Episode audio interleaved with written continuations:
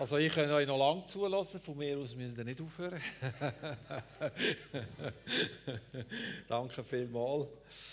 Es ist so gut, wenn wir in der, in der Anbetung bei Jesus sein oder? Vor ihm sein, mit allem, was uns beschäftigt, mit allem, was in unseren Herzen ist. Erleben, dass er der gleiche ist wie gestern und dass er der ist, der unsere Herzen so gut kennt und uns versteht und uns dort abholt, wo wir sind. Ich, ich muss euch ehrlich sagen, ich wüsste gar nicht, was ich mich, wenn ich Jesus nicht hätte. Ich kann mir da gar nicht vorstellen, was man dem macht, wenn man Jesus nicht hat. Wie, wie geht man mit all dem Zeug um? Wo tut man es her? Auf was will man schauen? Wenn ich muss alle Kraft aus mir selber ziehen, um jetzt durch eine schwierige Situation oder so durchzugehen. Also Jesus oder der Vater, der Heilige Geist, er ist da, er ist mitten unter uns und es ist so gut, wenn sein Volk ihn arbeitet und sich in Anbetung vereinigt und eins wird in Anbetung. Das ist so cool, das ist so eine Kraft und so ein Trost drin. Ich habe verschiedene Gedanken. Wir haben Jahwe Ire und Jahwe Ire als Gottes Name bedeutet nichts anderes als der Herr, mein Versorger oder der Herr wird vorsehen oder wird ersehen. Und ich werde mit euch dann nachher das anschauen, was das bedeutet. Aber zuerst habe ich so einen Gedanken, den wollte ich zuerst deponieren. Ich glaube, ich habe eine neue Offenbarung bekommen, was Trost ist. Wenn ihr mich ein bisschen kennt, dann merkt man sehr schnell, dass ich sehr viel, ähm, wie soll ich sagen, ich kann mich glaube noch recht gut in andere hineinversetzen oder andere, andere irgendwie verstehen in dieser Situation, wo sie drinnen sind. Und da merke ich ja, da tut die Leute gut. Da merke ich, da gehen Herzen auf. Wenn einem andere empathisch, äh, also einem anderen empathisch begegnet, gehen Herzen auf. Und das ist cool. Wenn wir einander auf diese Art begegnen, dass wir einander, füreinander Verständnis haben. Das ist mega cool. Aber Trost ist noch eine Dimension mehr. Und ich habe realisiert, heute Nacht im Bett, wo ich wirklich nicht gut geschlafen habe, heute Nacht, ich habe wirklich nicht gut geschlafen. Der Wind hat mich gestört draussen und äh, wir bewegen viele Sachen im Moment. Und dann hat, ich glaube, es ist der Heilige Geist, der mir gesagt hat, seine Verheißungen sind mein Trost. Seine Verheißungen sind mein Trost. Da, wo er verheißt, das ist da, wo uns tröstet.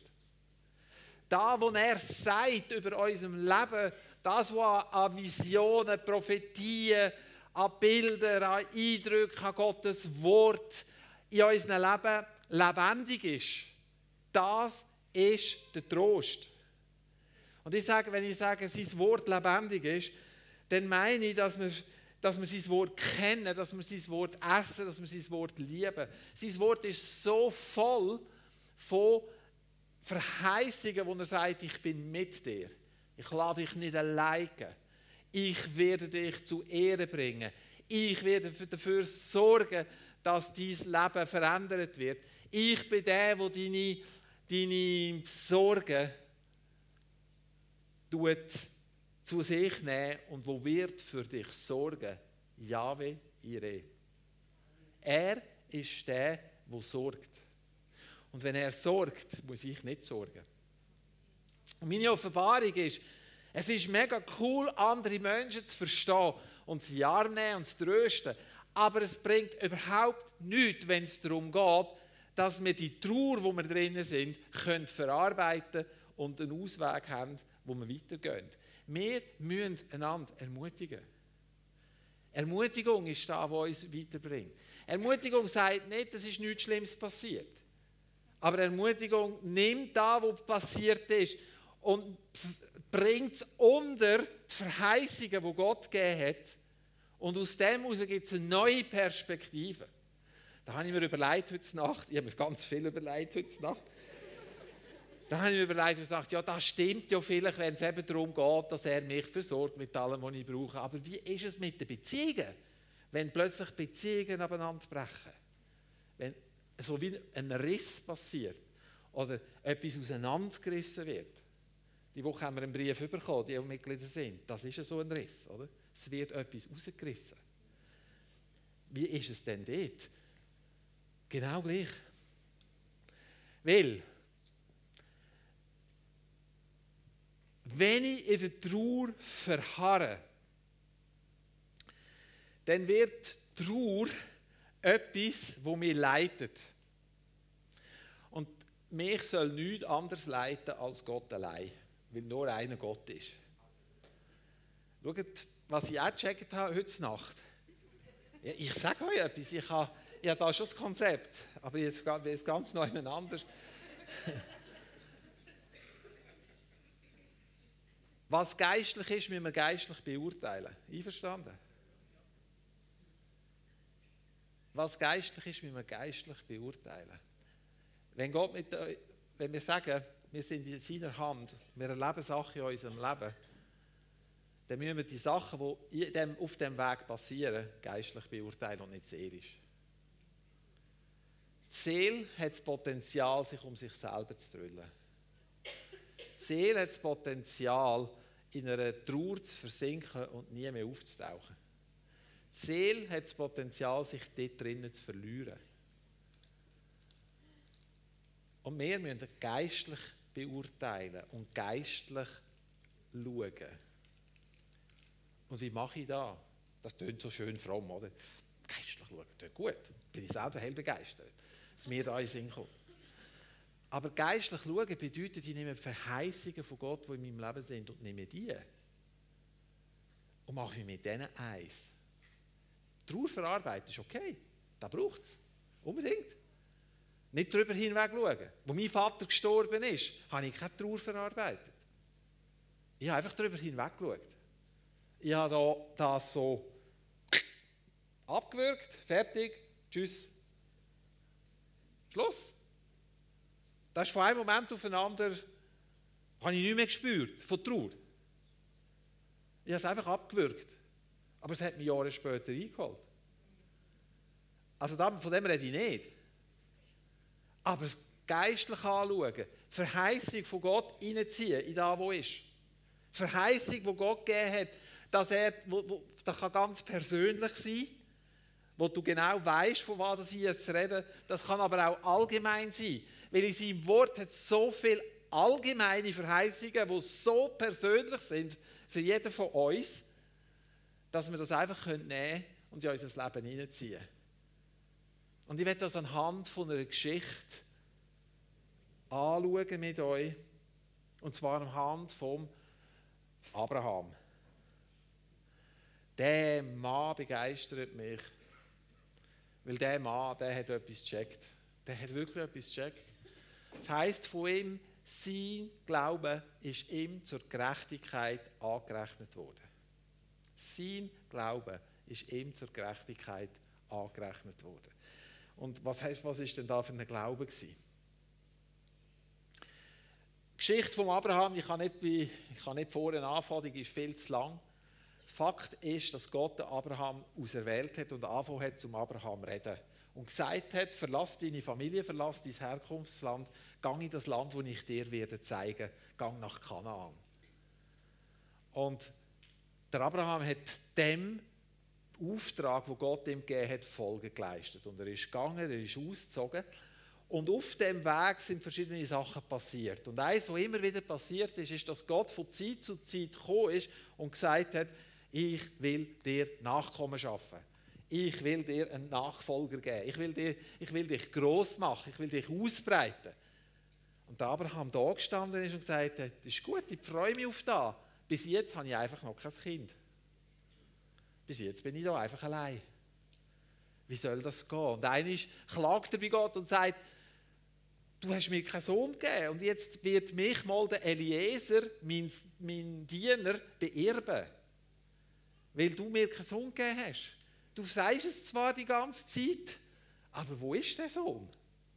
Und Gott bekräftigt jetzt einmal mehr, dass er ihm werde einen Sohn geben Das ist eine spannende Geschichte, weil nachher hat Sarah eine blendende Idee gehabt und das Gefühl gehabt, wenn sie im Abraham die Magd die Hagar unterjubelt, dass er mit der Hagar ein Kind zeugt, dann wäre die Verheißung, die Gott gegeben hat, wahr. Sie hat das Gefühl gehabt, sie müsse dem, was Gott gesagt hat, ein bisschen nachhelfen. Oder kennen wir, ein bisschen nachhelfen, oder? Wir wollen alle immer Gott ein bisschen nachhelfen. Und das passiert, liebe Leute, das passiert dann, wenn wir Sachen seelisch beurteilen. Dann, wenn wir Gott nachhelfen. Dann haben wir plötzlich eine gute Idee, wie wir da machen können, was Gott gesagt hat. Dann haben wir plötzlich eine gute Idee, wie da könnte kommen, dass, wir, dass die Verheißung eintrifft. Da kann man, da kann man ein bisschen pushen, oder? Und wir fühlen uns noch recht gut.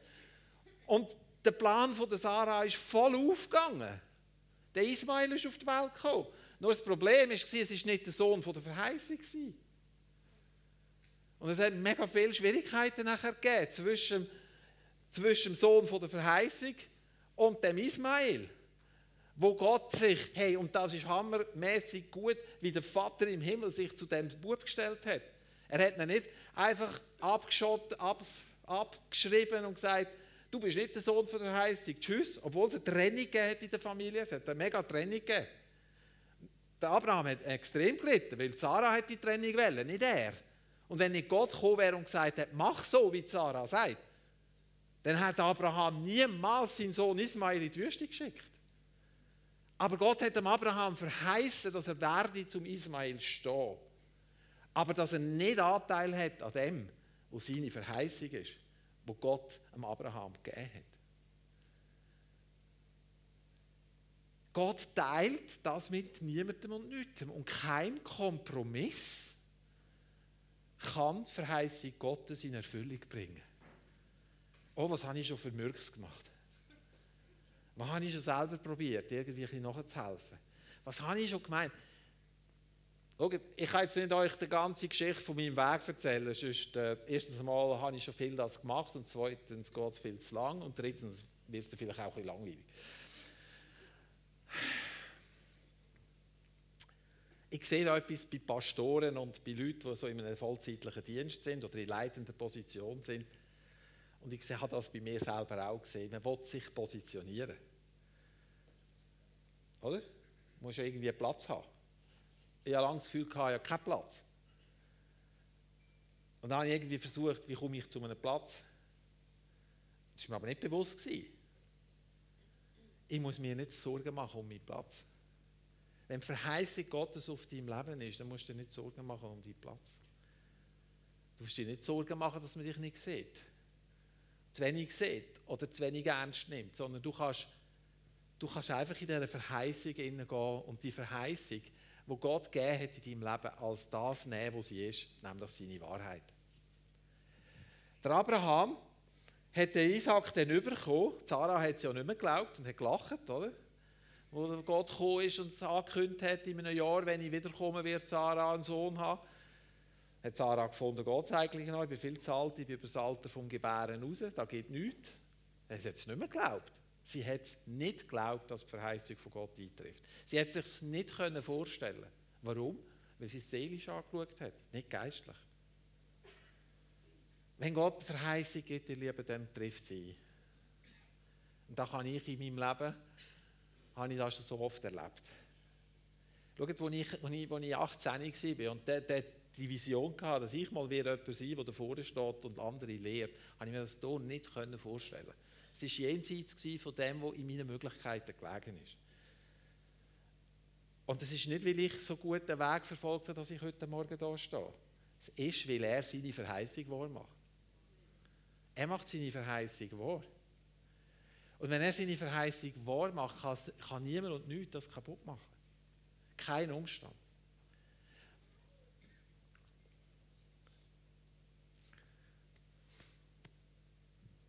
Ich nehme euch jetzt hier etwas rein, das auch wieder sehr persönlich ist. Und da ist immer so ein bisschen heikel. Ich sage euch jetzt einen Gedanken, der in meinem Herz war, die Tage oder die in der letzten Zeit.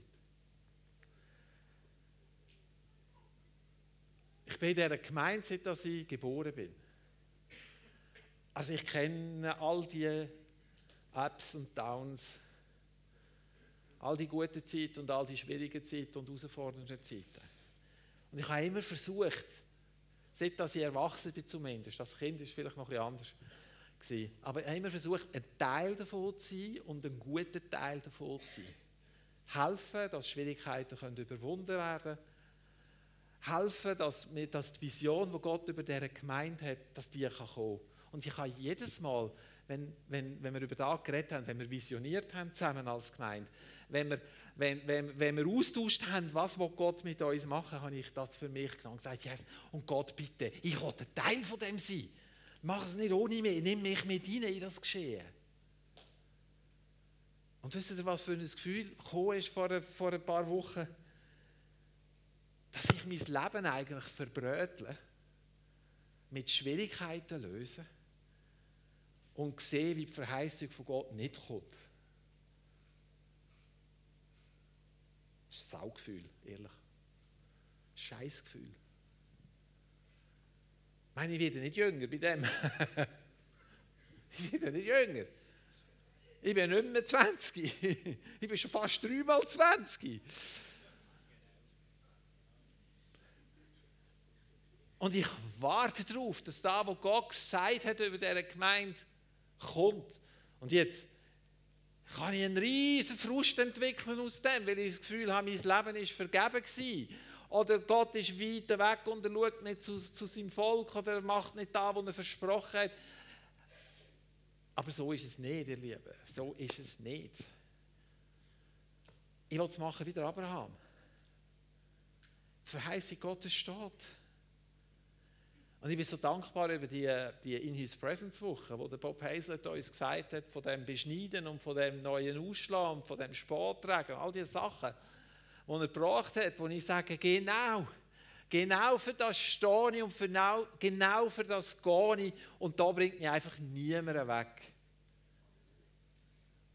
Da bringt mich niemand weg. Weil man kann mir alles nehmen, man kann mir meinen Dienst nehmen, man kann mich, man kann, weiß nicht, was machen mit mir, aber da kann man mir nicht nehmen. Dass Gott treu ist und zu seinen Verheißungen steht. Und das ist stärker und viel, viel wertvoller zu erachten als alles andere, was um mich herum und mit mir herum passiert.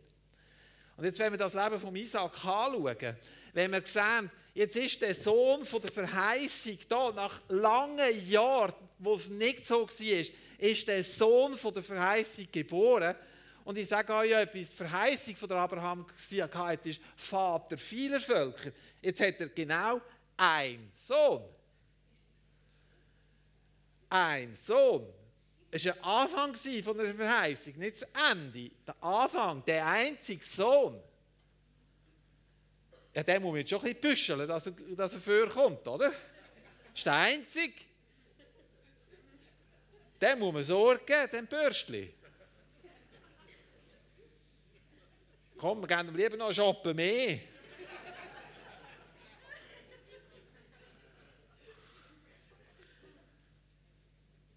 Und äh, könnt ihr euch vorstellen, der Papa Abraham, alter, alter Mann, älterer Mann, und dann das kleine Kind und der Abraham, jedes Mal, wenn er, Freude, wenn er ihn sieht, Freude hat.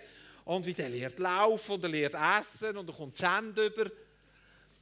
Und Abraham, ah, sein Herz jubelt über Gott, weil Verheißung, er sieht die Verheißung kommen. Er schnuft die Luft von der Erfüllung von der Verheißung.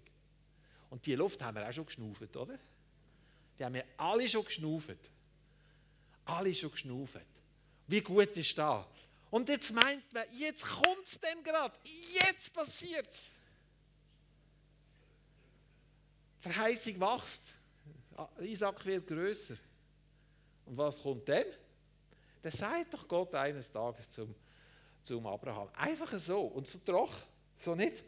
Er holt ihn nicht ab und sagt, du Abraham muss mal mit dir reden und weißt, musst jetzt schon verstehen und weißt, Abraham, komm mal ein auf meine Seite, weißt, weißt ich habe dich gern, Abraham, weißt, weißt, weißt, ich meine es ja gut mit dir. Gell, nimmst du es nicht persönlich. Gott tut ihm keine seelische Pflasterchen verteilen. Er geht hardcore-mäßig mit dem Abraham um und sagt zu einem, sagt etwas zu einem, wo sagt er das? Ja, nimm deinen Sohn, den einzigen, den du, wo du lieb hast, Isaac, das ist 1. Mose 22, 2, und es gibt eine Folie. Äh, gang ins Land Moria und bring ihn dort das Brandopfer da auf einem Berg, den ich dir wird nennen. Toll. Boah, das ist ein Satz. ein Satz. Voll rein. Voll rein. Nimm deinen Sohn, den einzigen, den du lieb hast, den Isaac. Äh, benahm sie denn noch, dass es ja kein Missverständnis gibt? Ja gut, was für einen anderen Sohn, ja, ist ja gleich. Und gang ins Land Moria. Moria, das Gebirge, das steht, wo Jerusalem ist, das steht, wo Golgatha auch ist. Und ich werde dir dann noch zeigen, auf welchem Berg dass du sollst opfern also, also, wenn ich das lese und ich mir vorstelle, was das heißt, also etwas Krasses gibt es nicht. Es gibt nichts Schlimmeres, als wenn ein Vater seinen Sohn opfern Ich meine, wenn du einen Sohn hast und er hat einen Unfall und stirbt, ist das schon eine absolute Katastrophe. Wenn man, wenn man, wenn man schwanger wird und, und das Kind kommt nicht zum Leben und stirbt, ist das eine absolute Katastrophe. Aber wenn du noch solltest, selber Hand anlegen das ist von mir aus gesehen jenseits, was zumutbar ist. So, wenn wir jetzt das seelisch beurteilen, was machen wir mit dem? Oh, bist du ein böser Gott? Der Gott kann man sich nicht verlassen. Der Gott ist absolut unberechenbar. Absolut unberechenbar. Der hat Freude, Abraham zu quälen. Verstehen wir? Wenn wir das seelisch anschauen, verstehen wir es überhaupt nicht. Wir können das nicht nachvollziehen, was Gott hier macht. Und das macht der Abraham. Er hat, glaube ich, niemandem etwas gesagt. Ich glaube, die hätten ihn nicht mehr gehen, wenn er irgendjemand, wenn er, das einfach vor, wenn der das der Sarah erzählt hat. Wow, nein. Aber wie muss es dem Mann zu Mut gewesen sein? Meinen die, der hat gut geschlafen in dieser Nacht? Habe ich Gott wirklich richtig gehört? Gott, ist das wirklich dein Ernst? Ich verstehe die Welt nicht mehr. Gott, was machst du mit mir? Der Abraham hat Aha, ja klar. Nicht der Esel hat den Abraham gesattelt, sondern umgekehrt. Der Abraham hat seinen Esel gesattelt, hat seine beiden Knechte genommen, hat den Isaac genommen. Also die hat er auch nicht beladen, die Knechte, die sind einfach mitgekommen. Er ist gegangen und hat das Holz gespaltet fürs Feuer. Überleg dir das mal. Er ist gegangen, Holz spalten. Er, der, der, zum den Isaac opfern. Er hat es mitgenommen hat das Holz mitgenommen und dann sind sie gegangen an die Städte, wo Gott ihn dann genannt hat. Und das sind drei Tage unterwegs gewesen. Hey, drei Tage lang, wo du den Sohn nebendran hast, drei Tage lang, wo du laufst und wo du dir permanent überlegst, habe ich Gott wirklich richtig verstanden? Will er da wirklich? Vater im Himmel, was läuft? Gott, was machst du? Gott, was soll das? Der Isaac ist doch der Sohn von der Verheißung. Du hast doch gesagt, ich werde Vater sein von vielen Völkern. Ich meine, ich habe nur einen Sohn. Was soll das? Ich verstehe es nicht. Ich kann es nicht einordnen. Ich kann es nicht haben. Was soll ich über dem denken? Was soll ich über dich denken? Was soll ich über mich denken? Was muss ich machen? Ich kann doch nicht meinem einzigen Kind den Schnuff nehmen. Ich kann doch nicht meine Hand und das Messer nehmen und in sein Herz stecken. Also eine furchtbare Geschichte, eine furchtbare Sache. Aber der Abraham geht und macht es. Und dann kannst du weiterblättern. Dann sagt er zu seinen Knechten, bleiben dir da mit dem Esel. Ich und der Knabe, wir wollen dort hingehen, gehen, wo Gott uns gezeigt hat. Und wenn wir angebetet haben, wollen wir zu euch zurückkommen. Ups. Hat er jetzt da brandschwarz seine Diener angelogen? Weil wenn einer ein Opfer ist, dann ist er doch tot. Jetzt lesen wir mal, jetzt übergumpen wir da mal, jetzt gehen wir mal zu der nächsten Folie, Galater 4,7. Nein, 4,6. Nein, nein, falsch. Blödsinn. Römer. Wir gehen zum Römer. Römer. Wir haben es den Römer klar genommen. Ah, da ist er ja. Das suche ich dort nicht. Also, das ist aus dem Römer 4, Vers 17 und 18. Dort steht, in Gottes Augen, das hat halt mit dem zu tun, voran steht, ist er da nämlich der Vater von vielen Völkern. Denn er vertraut auf ihn, auf den Gott, der die Toten lebendig macht und das, was nicht ist, ist da sie ruft. dort, wo es nichts zu hoffen gegeben hat, hat er die Hoffnung nicht aufgegeben, sondern hat geglaubt. Und so ist er zum Vater von vielen Völkern geworden. Hammer. Dort, wo es nichts zu glauben gegeben hat, hat er die Hoffnung nicht aufgegeben. So, sie sind unterwegs, sie gehen an den, Ort, wo er Isaac opfern sollte. Und dann kommt der Isaac noch und fragt ihn auch, du Papi, wo ist das Opfer? Wir haben Feuer dabei, also wahrscheinlich eine Fackel, wo irgendwie mit Glut oder so. Wir haben Holz dabei, wir haben alles dabei, aber wo ist das Opfer? Oh, was soll ich jetzt meinem Sohn sagen? Nein, der Abraham sagt, Gott wird sich sein Opfer ersehen. Und von dort her kommt der Name Jahwe Ire. Der Abraham hat Gott eigentlich den Namen gegeben, Jahwe Ire. Gott wird sich sein Opfer ersehen. Und Abraham hat gewusst,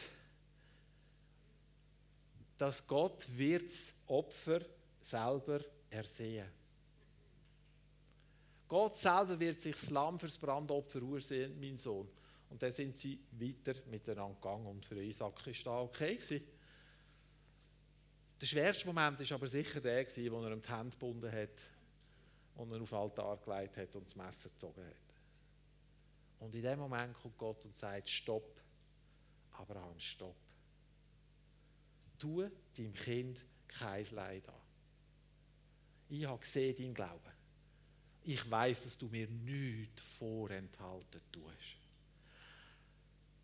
Und ihr Lieben, genau um das geht es. Genau um, dem geht, um das geht es, wenn wir in der Trauer sind, wenn wir in Sachen haben, die wir nicht verstehen. Genau um das geht es, wenn, wenn um uns herum die Welt im Chaos zu versinken droht, wenn wir Sorgen uns machen über unsere Zukunft, wenn wir genau um das geht es, dass wir in dem Moment nichts vorenthalten, nichts vorenthalten und unsere Herzen auf den Altar legen.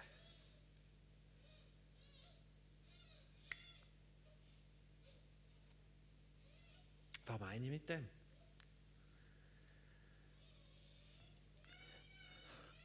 Wenn Sachen passieren, die wir nicht verstehen, neigen wir dazu, dass wir unsere Herzen anfangen zu machen. Einverstanden?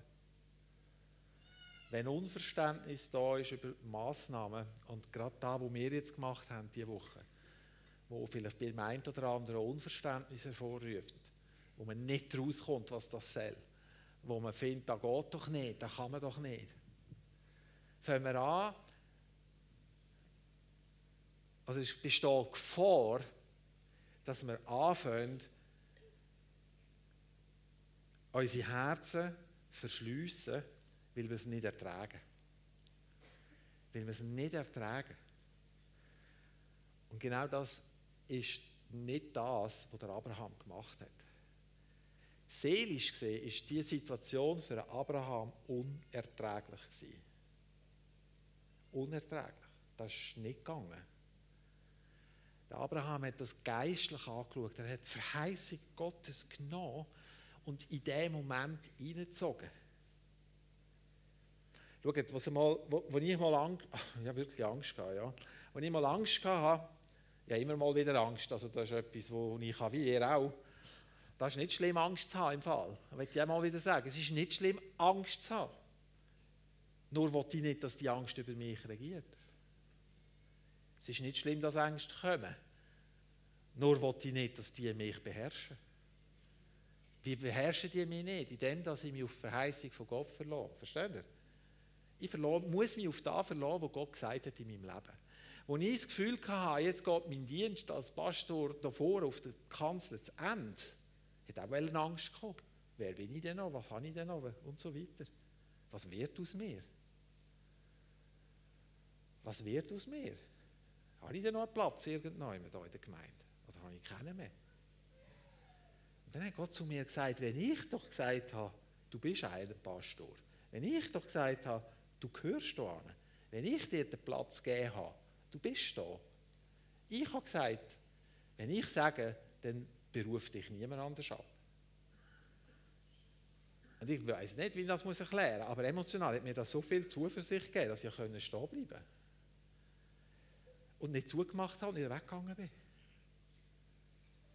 Wenn Gott dich doch hier angeführt hat, dann kann es doch nicht sein, dass irgendein Mensch oder irgendetwas, was Menschen machen, dich von diesem Platz wegziehen. Oder? Kann das sein? Wenn wir seelisch anschauen, ja. Wenn Abraham seelisch unterwegs gewesen wäre und das seelisch angeschaut hat, was hat er gemacht? Er hat möglichst seine Zelt abgebrochen und er wäre weit weg aus Kanaan raus. Möglichst das andere Ende dieser Welt. Nur nicht den, den Isaac opfern. Nur, alles nur da nicht. Ich, ich, ich, verschenke meine ganzen Schöfli, ich opfere alle meine, meine, meine, meine, meine, da, wo ich habe, opfere alles, ich bringe dir alles Gott, aber nicht den Isaac. Wenn Gott doch sagt, so ist es, wieso können Menschen uns das rauben? Wieso können Menschen uns das wegnehmen? Wieso können Menschen uns von dem wegziehen, wo Gott für unser Leben parat hat? Da geht nur, wenn wir es nicht geistlich anschauen, wenn wir es seelisch anschauen. Und ich bin mir voll bewusst, was ich sage. Und dann können sie sagen, ja, aber weißt du nicht, was für seelische Qualen das ich aushalte. Doch, das weiß ich. Aber der Trost, das sage ich noch einmal, der Trost von Gott ist nicht, dass ich Streicheleinheiten verteile. Der Trost ist nicht, dass ich Verständnis habe für jeden, der eine Not hat und sage, oh du armen Armen und ich tue dir jetzt das Fläschchen aufs Knie und ich verstehe dich so gut und du hast wirklich recht und es ist wirklich schlimm. Auch wenn ich das so empfinde.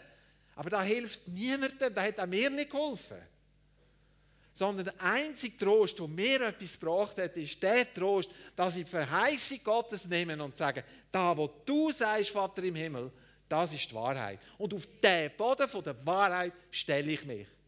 Fertig?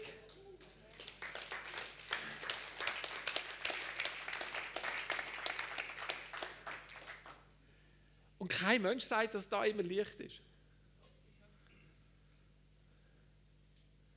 Und in dem Sinne wollen wir einander trösten und wir wollen einander ermutigen, wir wollen einander ermächtigen, dass wir da, wo Gott uns geht, wieder sehen. Es macht nichts, wenn wir mal schwach sind. Es macht nichts, wenn wir mal den Kopf unter der Welle haben statt drüber. Das macht nichts. Aber bitte taucht wieder auf.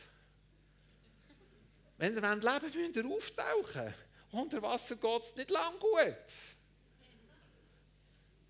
Und ich wünsche mir, wenn Gott etwas sagt, wenn Gott redet von Beschneidung in unserer Gemeinde, wenn Gott, dann will er all das Zeug, das nicht in seinem Willen entspricht, er will es draussen haben. Und das tut doch weh, einverstanden. Und es ist geistlich zu beurteilen und nicht menschlich. Wir gehen nicht gegen Menschen vor. Wir gehen nicht gegen Menschen vor, sondern gegen geistliche Sachen. Die Bibel sagt, dass es unser Kampf nicht ist gegen Personen, sondern unser Kampf ist gegen die Mächte, die im Hintergrund wirken. Das ist der Kampf, den wir führen. Und der Abraham hat da irgendwie verstanden. Irgendwie hat er das einfach gecheckt. Das ist so genial. Weil was daraus geworden ist, ist, dass er der Vater von vielen Völkern geworden ist. Die Verheißung Gottes ist eingetroffen. Und am Abraham ist sein Glaube zur Gerechtigkeit geworden. Nicht, weil er alles richtig gemacht hat, sondern weil er Gott mehr geglaubt hat als den Umständen, wo er drin gestanden ist. Und ihr Lieben, heute Morgen, wenn wir Güte von Gott anbeten, wenn wir seine Güte über alles erheben, dann ist nicht, weil wir über Sachen einfach ausblenden und nicht und so, sondern weil wir bewusst über diesen Moment, wo, wo, wo Sachen in uns sind, die uns bewegen, bewusst dort darüber seine Güte deklarieren. Seine Güte deklarieren seine Güte nimmt und mit seiner Güte die Welt verändern. Weil wenn ich das mache, kann ich mit meiner Trauer anders umgehen, mit meinem Schmerz anders umgehen. Ich sage, ich hoffe, ihr versteht mich, dass ich nicht sage, du darfst den Schmerz nicht haben. Ich hoffe, ihr versteht mich, dass ich sage, ja, ihr habt, alle, die etwas tragen, haben meine Empathie. Aber der Trost ist, den ich euch geben kann, ist, verlasst dich auf die Verheißungen, die Gott in dein Leben hineingegeben hat. Verlass dich auf das. Es ist möglich, sein Herz zu bewahren. Es ist möglich, aus dem rauszugehen. Es ist möglich, in der Freude weiterzugehen. Ich sage euch, als ich gecheckt habe, wie da läuft und wo ich, wo ich wirklich, da haben wir den also nicht weil ich so gut bin, das ist in aller Demut. Gott hat mich, Gott hat es gemacht in meinem Leben, der Vater hat es gemacht in meinem Leben. Aber als ich das gecheckt habe, dass es so ist, ist eine Freude in mein Herz hineingekommen, die ich gemeint habe, jetzt drei, oder? Nein, wirklich, ich konnte das nicht haben. Weil eigentlich habe ich gewusst, müsste ich mit dem Hund elend fühlen. Weil das Problem war ja nicht gelöst. Gewesen. Eigentlich hatte ich das Gefühl, gehabt, ich werde bestohlen, ich werde beraubt und so weiter. Und ich sage, danke Jesus, du bist so gut. Und ich höre mir selber zu und denke, du, auf welchem Planet bist du daheim? Was läuft?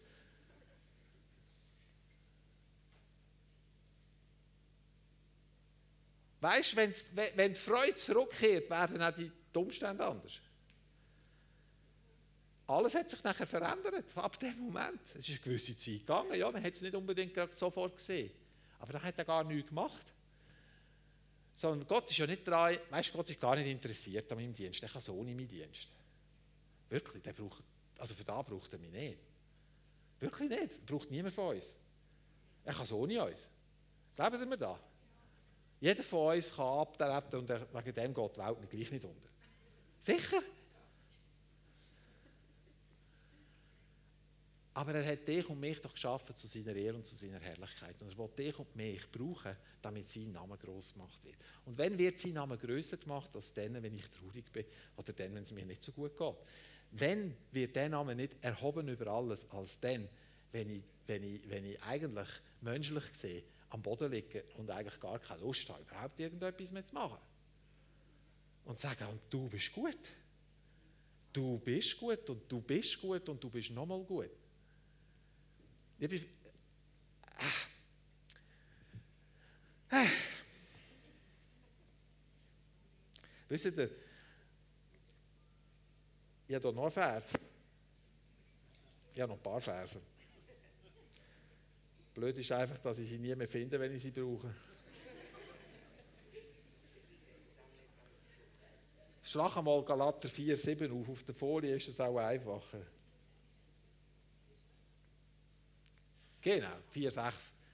Weil wir aber Söhne und Töchter sind, hat Gott den Geist von seinem Sohn in unsere Herzen gesendet. Der Geist, der da ruft, aber Vater. Aber Vater. Du hast einen guten Vater. Und der ruft in dir, Abba, Vater. Abba ist ein Kosename. Gott, du darfst Gott ansprechen bei seinem Kosenamen. Bei seinem Kosenamen. Weißt du, wie gut ist es? Weißt du, wie gut ist es, wenn du mit all dem, was in deinem Herzen ist, zu ihm gehst und der Geist in dir ruft, Abba, Vater, und in seinen Armen bist? Was passiert in seinen Armen? Heilung und Wiederherstellung. Was nimmt denn Gott und was macht er mit dir, wenn, er in seinen Armen, wenn du in seinen Armen bist? Er gibt dir seine Zuversicht und seine Verheißungen. Er leitet seinen Namen auf dich. Und du kannst den nächsten Schritt gehen. Und die Fröhlichkeit und die Freude kommt zurück. Weißt du, der Find vom Leben will uns immer als erstes Freude wegnehmen. Wisst ihr, was ich darum, wenn ich Beerdigungen mache, was ich darum dort oft mache? Schauen, dass die Leute zwischen lachen können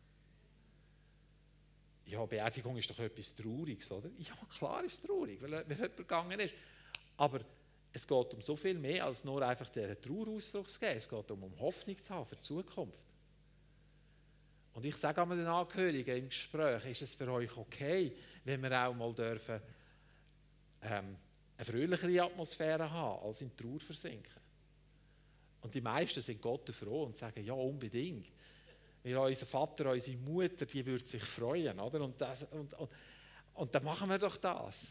So, wenn wir lachen, wenn es traurig ist und Freude uns nicht rauben wenn es traurig ist, heisst das nicht, wir die Trauer verleugnen. Aber es heisst, dass ich das Zeug geistlich angehe und nicht seelisch. Alles, was wir machen, muss geistlich beurteilt werden.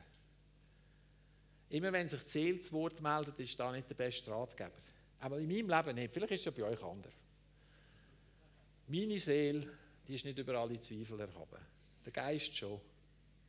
Der Geist schon. Im Lukas, und mit dem komme ich zum Ende, im Lukas 12, 29 steht, wir sollen uns nicht darum kümmern, was wir essen und trinken werden. Und wir sollen uns nicht ängstigen. Denn um all das kümmern sich die Völker der Welt. Euer Vater weiß doch, was ihr braucht. Trachtet viel mehr nach seinem Reich, dann werden, werden euch diese Dinge einfach dazu geben werden. Das ist so eine andere Botschaft. Wir sollen nach seinem Reich trachten. Was heisst das? Nach seinem Reich trachten? Nach dem, was in seinem Reich ist, was er zu geben hat. Und das sind wieder seine Verheißungen, seine Zusagen, seine Sachen, die er für dich und für mich parat hat. Und all das, was wir nicht verstehen, ihr Lieben, all das, wo wir Mühe haben damit, all das, lasst uns, ja, wir haben, wir haben Austauschschreiben, können wir da die Austauschschreiben, dann reden wir über die Sachen. Aber lasst uns geistlich beurteilen, bitte. Weil das bringt Freiheit und Freude in unser Leben hinein und führt uns weiter. Wenn du jetzt merkst heute Morgen, und jetzt bitte die Band,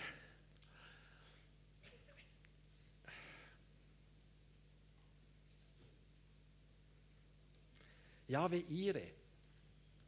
Der Herr wird er sehen, der Herr wird vorsehen, der Herr ist mein Versorger.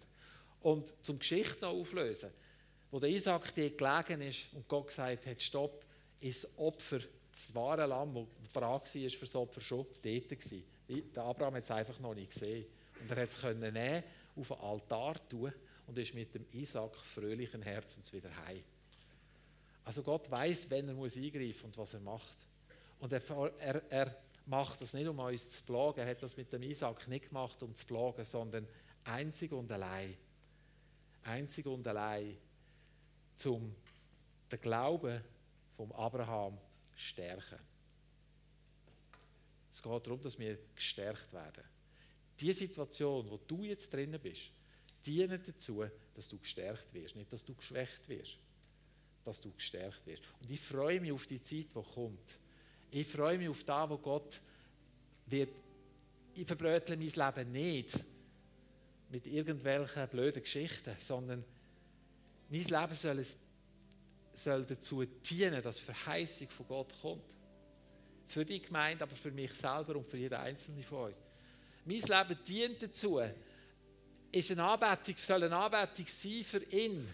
Dein Leben ist eine Anbetung für ihn. Abraham hat gesagt, wir gehen anbeten. Und er hatte so recht gehabt. Wir, gehen, wir anbeten. Und überall dort, wo wir das Gefühl haben, alles muss auf einen Altar, dann leg ihm den ganzen Schmerz, das, was weh macht, leg ihm das auf den Altar. Leg ihm das hin, wo du glaubt hast, wo du gemeint hast, wo du jetzt irgendwo das Gefühl hast, es geht Bach ab. Leg ihm es her und schau, was er dann macht. Wir beten ihn an mit unserem ganzen Leben. Und er ist gut. Und seine Güte wird niemals enden. Seine Verheißungen werden nie zurückgenommen werden. Und wenn wir jetzt miteinander das Lied singen, dann, dann stell dir vor, du bist jetzt dort, an dem Brandopferaltar, und das Feuer brennt. Und du musst jetzt das hergeben, oder du bist aufgefordert, der ganze Schmerz, der ganze Druck, alles, was wo, wo weh macht, dort draufzulegen, alles, was man nicht versteht, dort draufzulegen. Dein ganze Herz schlussendlich vielleicht dort draufzulegen. Und dann schau, was er macht. Schau in dem Bild, was er macht. Und Heiliger Geist, danke, dass du kommst und dass, dass du uns so gut kennst und so gut weißt, wer wir sind. Und ich weiß, dass du absolut vertrauenswürdig bist. Ich weiß, dass du zu deinem Wort wirst stehen. Und wenn wir jetzt vor dir sind und unser Leben vor dir hinlegen und sagen, wir verabschieden uns auch von unseren Sorgen, wir verabschieden uns von dem, was uns einnehmen will. Und wir trachten zuerst nach deinem Reich, weil du, Vater, genau weißt, was wir brauchen. dann begegne du uns jetzt in dem Sinne, dass wir sehen, was du tust. Heiliger Geist, erfülle unsere Herzen mit Hoffnung und Zuversicht und Freude, Vorfreude für das, was kommt. Und dort, wo, nichts, wo wir das Gefühl haben, da gibt es nichts mehr zu hoffen, da geben wir die Hoffnung nicht auf, weil du die Hoffnung auch nicht aufgibst. Mach es so wie der Abraham. Und wir preisen deinen herrlichen Namen über unser Leben. Wir preisen dich, weil du gut bist. Wir preisen dich, weil du gut bist. Amen.